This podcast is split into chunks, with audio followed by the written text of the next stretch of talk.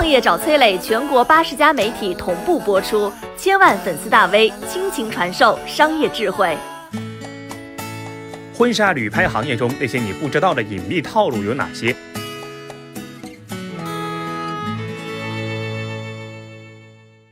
男人受罪，女人梦碎，婚纱旅拍谁去谁崩溃？你想象中的婚纱旅拍是什么样的呢？穿着光鲜的婚纱和西装，与爱人持手相望，你在笑，他在闹，身旁的摄影师安静抓拍下你们的风华正茂。你想的可真妙。出发前，商家许诺五星食宿、顶级跟拍、专属服务，不用拼团，新人就玩，省心不烦。落地后，当头一棒，住民宿破房变当地摄像，尊贵一对一，结果拼夕夕。忍了，认了，既来之则安之。但是要想人前显贵，必然人后受罪。摄像指挥凹造型，新郎热得汗不停，新娘累到没表情。说好旅拍跟着拍，结果摄像催着快，拿起设备提衣物，向着下一站赶路。最后千辛又万苦，回到家里等出炉。半个月，照片拿到手，五毛特效那是真的丑。明显到货不对版，摄影机构才不管，找他理论没有用。他说审美不从众，想要维权也没效，消费纠纷自己了，想打官司赢不了，因为合同他起草。以上片段是不少婚纱旅拍新人通过电商平台找婚纱旅拍服务的结果。很多人会迷信电商平台上买家们的评论，觉得好评多就是好。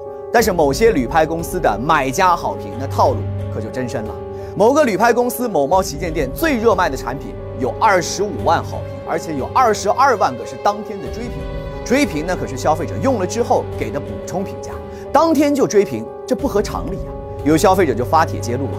他们家的旅拍摄影师找到合适的机会，就会用赠送精修大片作为诱饵，在旅拍途中就诱导客户现场给好评，并且立刻追评。按照平台规定，一旦追评，评论就再也不能修改或者删除了。当你给出好评和追评之后，你将彻底失去制约他们的维权武器，从尊贵上帝转眼沦为案板鱼肉。婚纱旅拍为什么坑这么多呢？二零一九年，中国一千零二十万对新人里，有百分之八十一点八二的人选择拍婚纱，也就是说，这个市场渗透率高达百分之八十以上的行业，已经非常接近于行业的天花板了。这种情况之下，全国提供婚纱旅拍的机构在二零一九年达到了十五万家。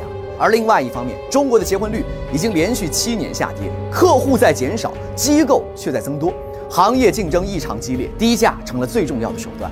而婚纱摄影又是一个标准的一锤子买卖，不论你的服务做得怎么样，都几乎没有回头客。那这些机构又为什么要做好服务呢？消费者对他们的价值只剩下了电商平台的一次好评而已。赚快钱玩套路就成了很多机构的选择。今年海外旅拍市场基本崩盘，很多旅拍机构开始转型。